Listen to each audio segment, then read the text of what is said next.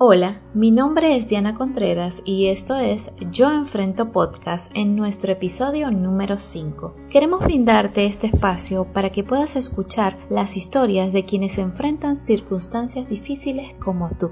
Conocer a expertos que tienen algunos consejos para ti y darte la oportunidad de conectarte con otros que puedan ayudarte en esta etapa de tu vida.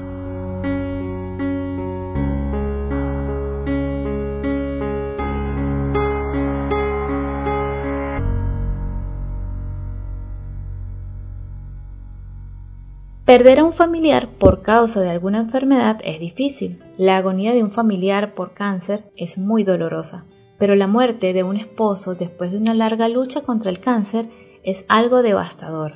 Es un tiempo de aflicción y duelo que solo puede entenderlo quien lo experimenta. Hoy vamos a estar compartiendo la historia de Nefer Ortega. Ella perdió a su esposo hace 12 años. Nefer es una mujer admirable, es músico, profesora, consejera y hoy va a compartir con nosotros un poco de su historia con Benjamín. Hola Nefer, ¿cómo estás? Bien, Diana. ¿Y tú cómo estás? Bien, gracias a Dios. Me alegra que estés bien. Entiendo que este es un tema difícil de hablar, así que te agradezco por estar aquí y compartir tu historia. Vamos a comenzar, Nefer. Coméntanos, ¿cómo era tu vida antes de que diagnosticaran a tu esposo? Bueno, yo puedo decirte que mi vida era normalita, o sea, disfrutaba los momentos alegres, no me identificaba mucho con el dolor, el sufrimiento, eso para mí era como algo lejano. De hecho, me, costaba identificarme con las personas que sufrían. Yo no sentía que, que había pasado por ninguna cosa así significativa, pues a nivel de, del dolor o del sufrimiento. Entonces, yo imaginaba mi vida siempre envejeciendo al lado de mi esposo, o sea, yo nunca pasó por mi mente la palabra muerte. Yo vivía el presente y lo disfrutaba muchísimo. Wow. ¿Cuándo comenzaron a notar que algo no iba bien? ¿Cómo es que surge el diagnóstico? Bueno, la familia de mi esposo y mi esposo son de una ciudad acá en Venezuela que se llama Maracaibo, que queda a más de 10 horas de, Caracas, donde yo vivía. Y en esa ocasión estábamos pasando las navidades con su familia en el año 2007 y él empezó a tener como, se sentía una pesadez en el estómago, pero lo atribuíamos a las comidas de Navidad que comíamos tal vez en exceso, pero cuando regresamos a Caracas, él empezó a tener dificultades para tragar, él sentía que la comida como que le dificultaba para pasarle. Entonces fuimos a un, a un retiro de matrimonios y recuerdo que eh, cuando él estaba comiendo, él puso la comida a un lado y me dijo, Nefer, no me pasa. Eh, pero yo pensé que era por el estrés, porque estaba conversando y no le gustaba la comida. Bueno, no me pasa la comida. Llegamos a la casa, yo le hice una sopa pensando que algo líquido eh, sí le iba a pasar y tampoco le, le pasó este, ese líquido. Y ahí sí nos preocupamos, pero pensamos que era algo a nivel de la garganta. Entonces el lunes llegamos un domingo en la noche, el lunes pedimos una cita con el médico y ya empezar a hacer todos los análisis. ¿Cuál fue tu reacción al confirmar que él tenía cáncer? Bueno, de susto, o sea, de miedo, de miedo. Yo recuerdo que llegué a mi casa temblando porque ni siquiera él sabía los resultados. Yo lo sabía porque el doctor me, cuando él salió del examen que le habían hecho, el doctor me abrazó y yo sentí que me miraba con compasión. Yo decía eh, que el doctor como me veía como diciéndome, tú no sabes lo que te espera, tú no sabes por lo que vas a pasar. Y él me abrazó y me puso mi cabeza en su pecho, un doctor que yo ni conocía. Entonces yo, yo sentí, wow, lo que me viene es horrible y, y sentí miedo y recuerdo que llegué a la casa sin nada más le había dicho a mi hermana mayor y a una tía de, mi esposo, no, nadie sabía, solamente yo. Y recuerdo que mientras cocinaba el almuerzo yo estaba temblando mis manos, yo me imaginaba una adolescencia sin, sin el papá y, tantas cosas. Wow, ya no sé. Entiendo, Nefer. Yo entiendo que este es un tema muy difícil. Bueno, no puedo ni siquiera imaginar el estar allí en, tu lugar, en tu posición. No sé qué podría sentir. El solo imaginarlo me, me da ansiedad, solo pensarlo. ¿Cómo afrontaron el tratamiento de quimio? Bueno, primero que yo no tenía ni idea en qué consistía quimioterapia, porque te repito, yo no me asociaba para nada con temas de enfermedad, no tuve a nadie con ninguna enfermedad así. Y yo recuerdo que, que nosotros salimos, salimos a buscar los resultados del examen y Benjamín nos regresó a la casa. De una vez lo hospitalizaron y el doctor hablaba, bueno, hay que empezar a aplicarle quimioterapia y yo vi que me dieron una silla como una poltrona y yo no me imaginaba, pero ¿cómo es eso? ¿Cómo es la quimioterapia? Yo sí recuerdo que la, enfrentamos como muy tranquilos en el sentido de que yo, yo sabía que eso lo iba a ayudar, pero yo no sabía todas las consecuencias negativas, me lo imaginaba. Recuerdo que el doctor decía, este Benjamín, tienes todos los órganos sanos, tienes una salud impecable, o sea, todo está bien. Vamos a aprovechar de darte, como decir, una dosis máxima. Y yo no entendía lo que quería decir eso. Pero sí recuerdo que Benjamín, yo lo admiré muchísimo, porque él cuando iba semanalmente a la, bueno, era cada 21 días la dosis, pero cuando él iba cada vez a esa, él iba con la intención de compartir con otros lo que él creía de la vida, de su fe, o sea, él iba, era preparado, él, llevaba un, maletín y me decía, Nefer, colócame ahí eh, una literatura, o sea, él iba preparado y cuando yo llegaba a la quimioterapia yo veía que él estaba sonriente, aconsejando a la gente, o sea, yo decía, wow, esta persona está tan tranquila, tiene una intención de aprovechar este momento para conectarse con la gente que está sufriendo como él. Y yo por mi parte aproveché esa aprovechaba esa quimioterapia porque era el único espacio que yo tenía para poder hacer todas las diligencias, porque yo estaba prácticamente sola en la ciudad, no tenía ningún familiar cerca y mis hijos estaban en, eh, en la adolescencia ¿no? y en sus clases, pues. Y me acuerdo que para mí era como un alivio, porque yo lo dejaba con alguien, que era sus compañeros de quimioterapia, y bueno, después era eh, esa semana siguiente a la quimioterapia, él quedaba en un estado, en una posición fetal. Después fue que yo me puse a leer y decía, ¿por qué esto? Bueno, quedaba como un bebé, como un niño, así todo tan, tan frágil, o sea, que una persona tan fuerte. Y tú veías que cada semana iba perdiendo más peso. Y tú sentías, y fíjate, Diana, tú, tú eh, sentías que, que, la quimioterapia puede ser que le estuviese haciendo un efecto, pero también le iba quitando la poca vida que tenía. Eso era lo que yo sentía. Era algo bueno, pero al mismo tiempo le afectaba. Así es, así es. Y Nefer, ¿cómo lo comunicaron a, a, a los hijos, a sus niños en ese tiempo? Bueno, en primer lugar, nosotros no pensamos en el tema de la muerte. Nosotros pensamos que eso iba a pasar y él iba, él era fuerte, él iba a superar su quimioterapia, iba a, disminuir el, tumor y listo. Entonces nunca le comunicamos a los niños que se podía morir. Pero yo recuerdo que ya cercano pues a la muerte de Benjamín, recuerdo que yo hablé con mis dos hijos y les dije, hijos, nosotros este, estamos orando, estamos pidiendo un milagro, pero el milagro no es solamente que tu papá se sane.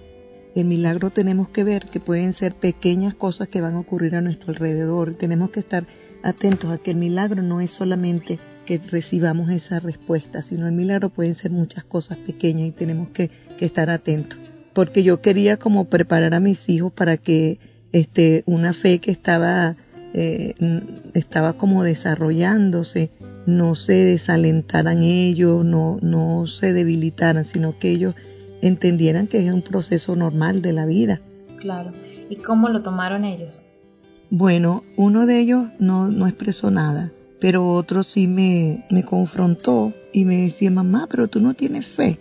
O sea, como decir, la, la fe, lo único que esperamos es que se sane, o sea, no esperamos más nada. Entonces, claro, era en su edad, ¿no? Normal como un adolescente. Y yo lo que le decía, no, claro que tengo fe, yo tengo confianza de que todas las cosas que ocurran nos van a ayudar para bien. Yo tengo confianza de que no estamos solos, pero, pero no podemos poner toda la confianza solamente en que tu papá se sane. Qué difícil, qué difícil ese papel, esa responsabilidad en ese momento. ¿Y en qué momento te diste cuenta de que ya era tiempo de que él partiera? Como de que ya él se va a ir con Dios. Bueno, él con la quimioterapia, como por el sexto ciclo de quimioterapia, el tumor se detuvo. Porque cuando el doctor me da el diagnóstico, Diana me dice, le quedan semanas de vida, ni siquiera meses, me dice, le quedan semanas de vida. Denle calidad de vida. Pero yo no entendía qué era eso, qué es calidad de vida, no entiendo qué es calidad de vida, porque nosotros hemos vivido un matrimonio de calidad y siempre hemos disfrutado la vida, yo no entendía qué era calidad de vida. Y entonces fueron pasando los meses, a mitad del ciclo se detuvo el tumor, no siguió creciendo porque ya ese tumor estaba en etapa 4, que ya es casi lo último, pues. El tumor se detuvo y claro, nosotros, nuestra confianza aumentó y pensamos que se iba a sanar. Pero ya al final, él empezó a quejarse de un dolor en la espalda.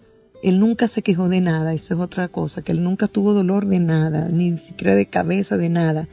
Y entonces él empezó a quejarse del dolor de espalda, nosotros pensamos que era porque estaba mucho tiempo acostado. Y cuando lo llevamos al, al médico, lo vuelven a hospitalizar y el doctor me dice, no, el tumor está empezando a hacer metástasis. Y entonces él no podía tragar, no podía pasar ni siquiera la saliva. O sea, él no, no, el tumor era tan grande que le hacía como un nudo entre el esófago y, y la garganta. Y entonces yo no fue que vi que ya es el momento, no, porque él en su mirada reflejaba mucha paz y tenía una sonrisa que, que tan tranquilo, o sea, una, una quietud y eso. Entonces yo no veía que él se estuviese muriendo, sino que yo recuerdo que una noche nos tuvimos que quedar los cuatro, mis dos hijos y yo, en la habitación porque se hizo tarde, se hizo tarde y no, no pudimos enviar a los niños con nadie, no teníamos con quién dejarlos en esa ocasión. Y yo recuerdo que cuando me desperté, yo dije, wow, son los tres hombres de mi vida, están aquí mis dos hijos y mi esposo.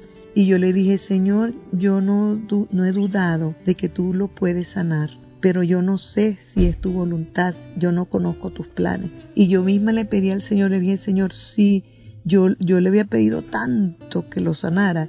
Y yo le dije, tú lo amas más que yo. Si tú no lo vas a sanar, entonces llévatelo. Eso fue lo que yo le dije al Señor, como decir, yo lo entregué, no, no, no le seguí pidiendo, déjamelo, déjamelo, dámelo, sino te lo entrego, te lo entrego. Y esa, ese día él amaneció en coma.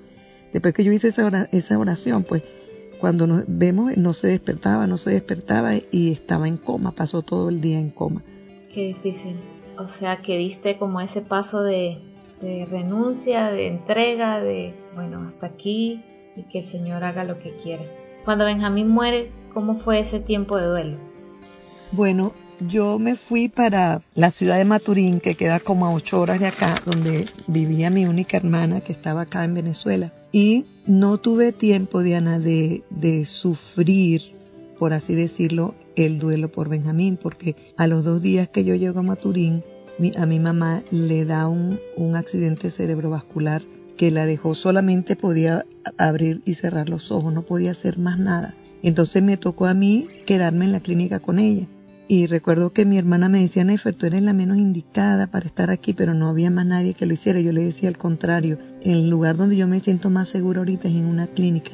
Ya yo conozco la dinámica de las madrugadas, de, de todo ese tiempo, entonces déjame aquí. Y claro, yo viví teniendo a mi mamá, que era lo más preciado que yo podía tener después de mi esposo y mis hijos, y, sentir que mi mamá también se podía ir, eso no sé cómo decírtelo, pero eso no me permitía a mí llorar por completo la pérdida de mi esposo. Sin embargo, me fui ese primer mes, estuve 15 días con mi hermana mayor y después 15 días con la familia de mi esposo. Yo quería estar con la gente que más quería a mi esposo y los que más me querían a mí. Eso era lo único que me pasaba por la mente. Y yo recuerdo que cuando regresé a Caracas nuevamente, fue cuando empecé a despertarme, porque eso es así, uno cree que no le está pasando, Diana, uno cree que alguien va a tocarte y dice, despiértate, despiértate, todo eso era un sueño. Y poco a poco me fui despertando, por ejemplo, al primer día de clases sin mi esposo.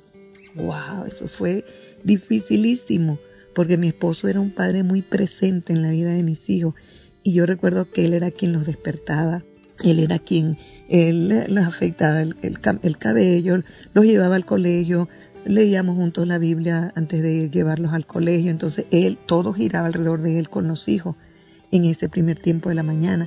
Entonces para mí fue muy difícil llegar a mi casa y poco a poco lo que yo hacía en ese duelo era que yo iba contando, yo le decía, mi, yo no me detuve, mis hermanas me criticaban en cierto sentido porque ellas decían, Nefer, pero suspende todo lo que tienes y quédate solamente para que vivas el duelo. Yo decía, no, yo no, no puedo hacer eso, yo no, no es lo que me nace hacerlo.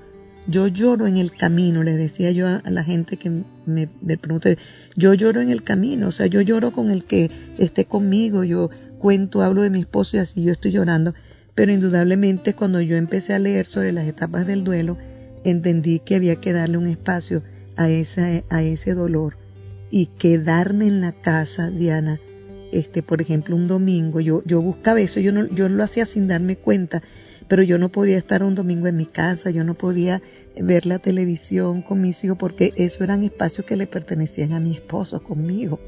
Y entonces ir aceptando este me costó. O sea, ir aceptando poco a poco no está para que camine conmigo. Y así fue como yo fui viviendo el duelo. O sea, entendí, no está, no me va a volver a abrazar, no lo voy a volver a ver entonces, esas realidades lloraba, pero me recuperaba, me recuperaba, pero lo fui como entendiendo y diciéndomelo a mí misma, ya no está, ya no está, y bueno, seguir adelante con mis dos hijos. Nefer, ¿qué le dirías hoy a alguien que tiene un familiar o un esposo con cáncer?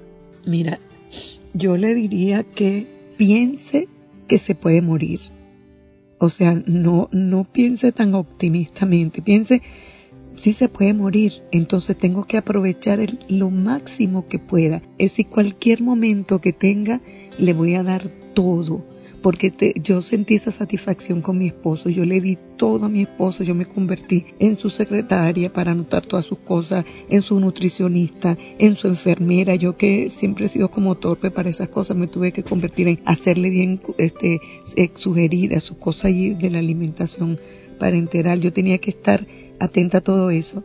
Y yo, yo le diría a la persona, acepta la realidad, se puede morir, entonces aprovecha para amarlo, para cuidarlo, para conversar con él.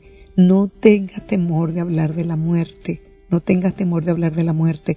Otra cosa que le diría a la persona es que conozca el tema, empápate del tema. Si te dicen un diagnóstico es un tumor de este tipo, lee, conversa con gente, eso me ayuda a mí conversar con personas que, que sabían lo que era, que, lo que es el proceso.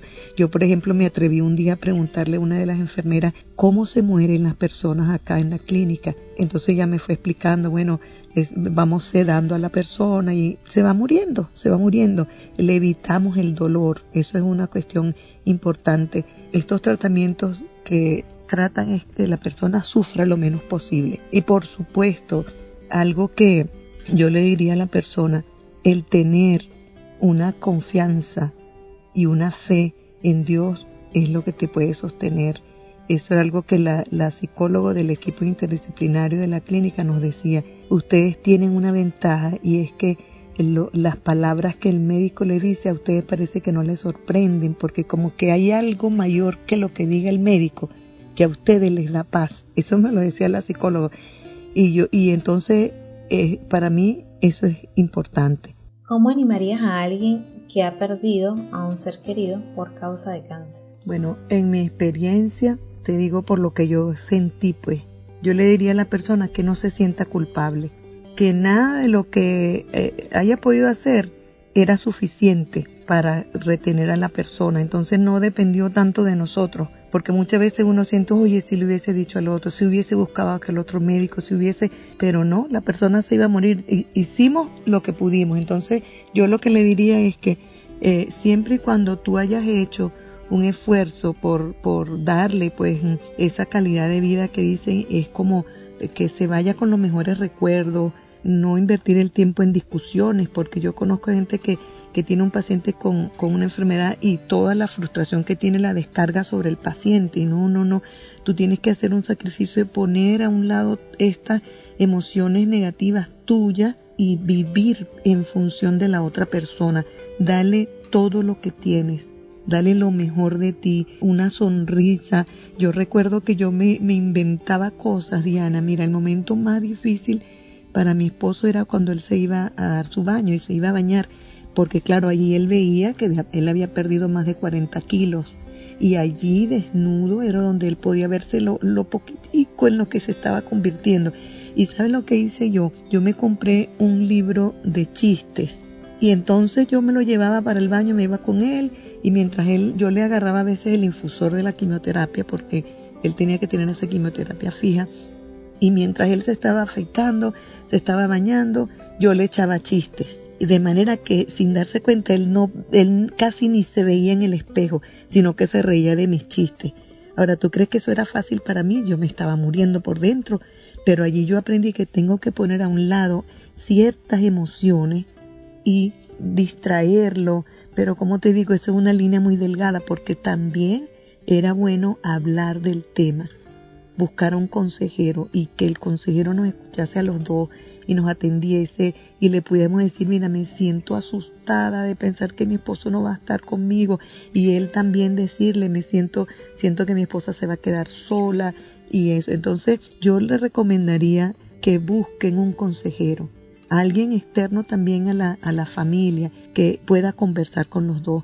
Yo recuerdo que, que una de mis hermanas, que ella es consejera profesional, ella se atrevió a conversar con mi esposo porque yo sabía que él estaba hablando en voz baja y ella después me cuenta que ella le decía Benjamín, no, no te preocupes porque Nefer no se va a quedar sola, nosotros lo vamos a cuidar, nosotros, esa conversación yo no me atreví a tenerla con mi esposo, ni él conmigo, nos faltó fuerza para tener esa conversación, pero sí hubo una persona que nos ayudó en ese sentido. Entonces, cero culpabilidad, cero vergüenza, porque el cáncer es una enfermedad como cualquier otra enfermedad, porque a veces nos ponemos a pensar, ¿será por esto? ¿Será aquello? ¿Será que yo le provoqué esto porque era una mujer así o No, no, son situaciones que vienen a nuestra vida, pero sí hay que estar preparado, estar preparado tanto para vivir como para morir.